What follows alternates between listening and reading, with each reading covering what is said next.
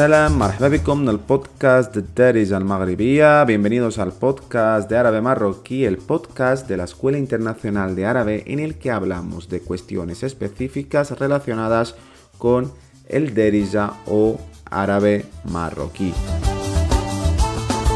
Smiti Adam o Adam o Ana Adam, no soy Adam. Y en este capítulo, los que estuvisteis en el capítulo anterior, hablamos sobre em, las palabras extranjeras que encontramos en el Derija, ¿no? Cuando escuchamos a una persona hablar Derija, vamos a encontrar y escuchar muchas palabras del español, del francés, sobre todo, y luego por supuesto también del inglés, aunque eso ya es común un poco a todos los idiomas. En este capítulo, para poder avanzar también, queremos abrir otro melón. Y este melón tiene que ver con los números. Seguramente los que quizás no hayáis tenido un contacto muy profundo con Marruecos, pero os habéis interesado tanto por el Derija como por Marruecos o incluso por el árabe, ¿no? Por el árabe estándar o por el árabe de otros países os habréis dado cuenta que los árabes a la hora de escribir árabe con alfabeto latino, por ejemplo por WhatsApp, por chat, etc., ponen números. Y seguramente os habéis preguntado, pero ¿qué demonios significan esos números? ¿Acaso eso es un 3 de verdad? ¿O es una letra que tiene la forma de 3? Esa manera de escritura se le llama arabizi, arabizi. Esa término es un término como el que tenemos nosotros, por ejemplo, en, castellano, que decimos portuñol, una mezcla de portugués y español, o uh, spanglish, ¿no? Una mezcla de español e inglés. Pues arabizi son las palabras en árabe, arabi más inglesi, y con eso se creó este término, el término arabizi.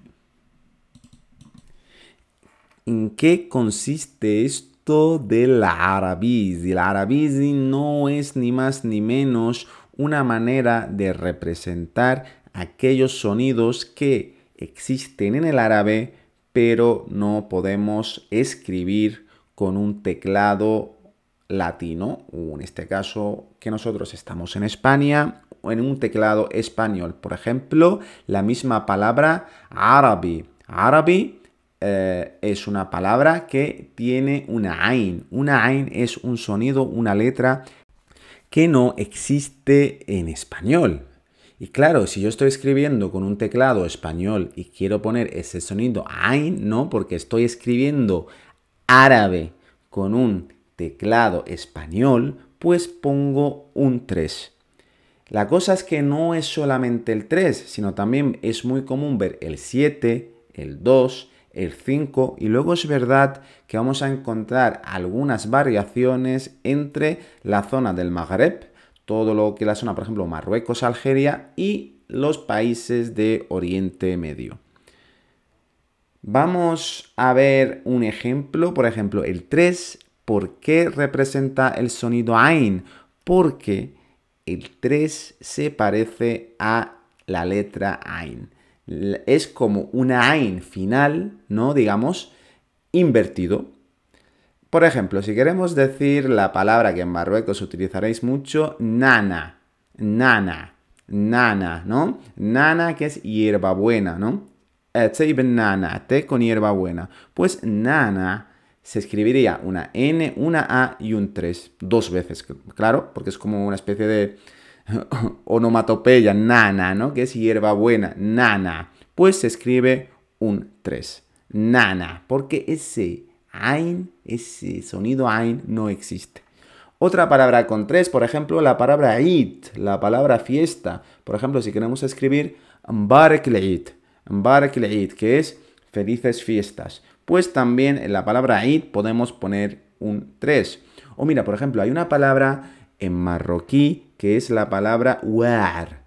War. War es una palabra muy, muy, muy del derija.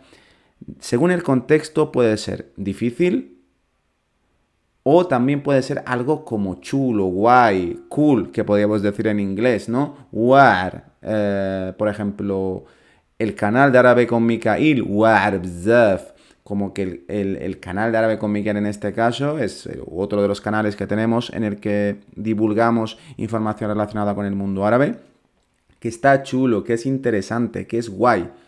Pero también si por ejemplo dices, eh, el examen Kenwar, el examen era complicado, ¿vale? Y estoy utilizando palabras en castellano para que nos eh, enfoquemos en la palabra en derija.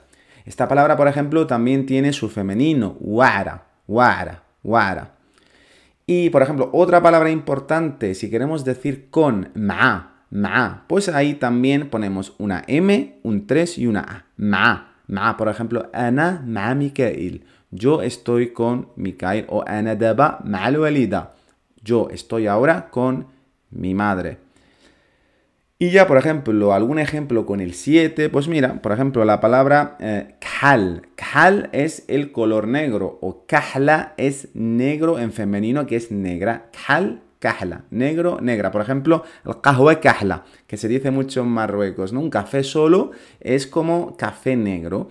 Y eh, si queremos escribir kahla, que es negra, sería K-A-7-L-A. Luego, por ejemplo, el sonido 5 es el sonido J, ¿no? J de jirafa, jamón, Javier. Y hay otros números más. Esta clase, este podcast, mejor dicho, es sobre todo para los que no conozcáis esto del y seáis conscientes de por qué los marroquíes, en este caso, los árabes, hablando en general, utilizan números a la hora de escribir, porque son sonidos que no existen en, este caso, por ejemplo, en francés o en español, y que luego esos números no son seleccionados aleatoriamente, sino que son números seleccionados porque se parecen en forma, de cierta manera, no tanto algunos más que otros, a la letra original en árabe, porque por ejemplo el 5 no se parece casi nada a la ja. Nosotros siempre recomendamos que la gente se quede principalmente con el 3 y el 7, y luego ya los demás, pues uno los va un poco aprendiendo sobre la marcha. Así que nada, no sé si sabíais esto o, si lo sabíais o no, pero sea lo que sea, os podéis eh, comentar, hablar, decirnos qué os parece esto de, de escribir con números, si os parece curioso. Y nada, hasta aquí el podcast de hoy y nos vemos en el siguiente. Slaman, tlacao.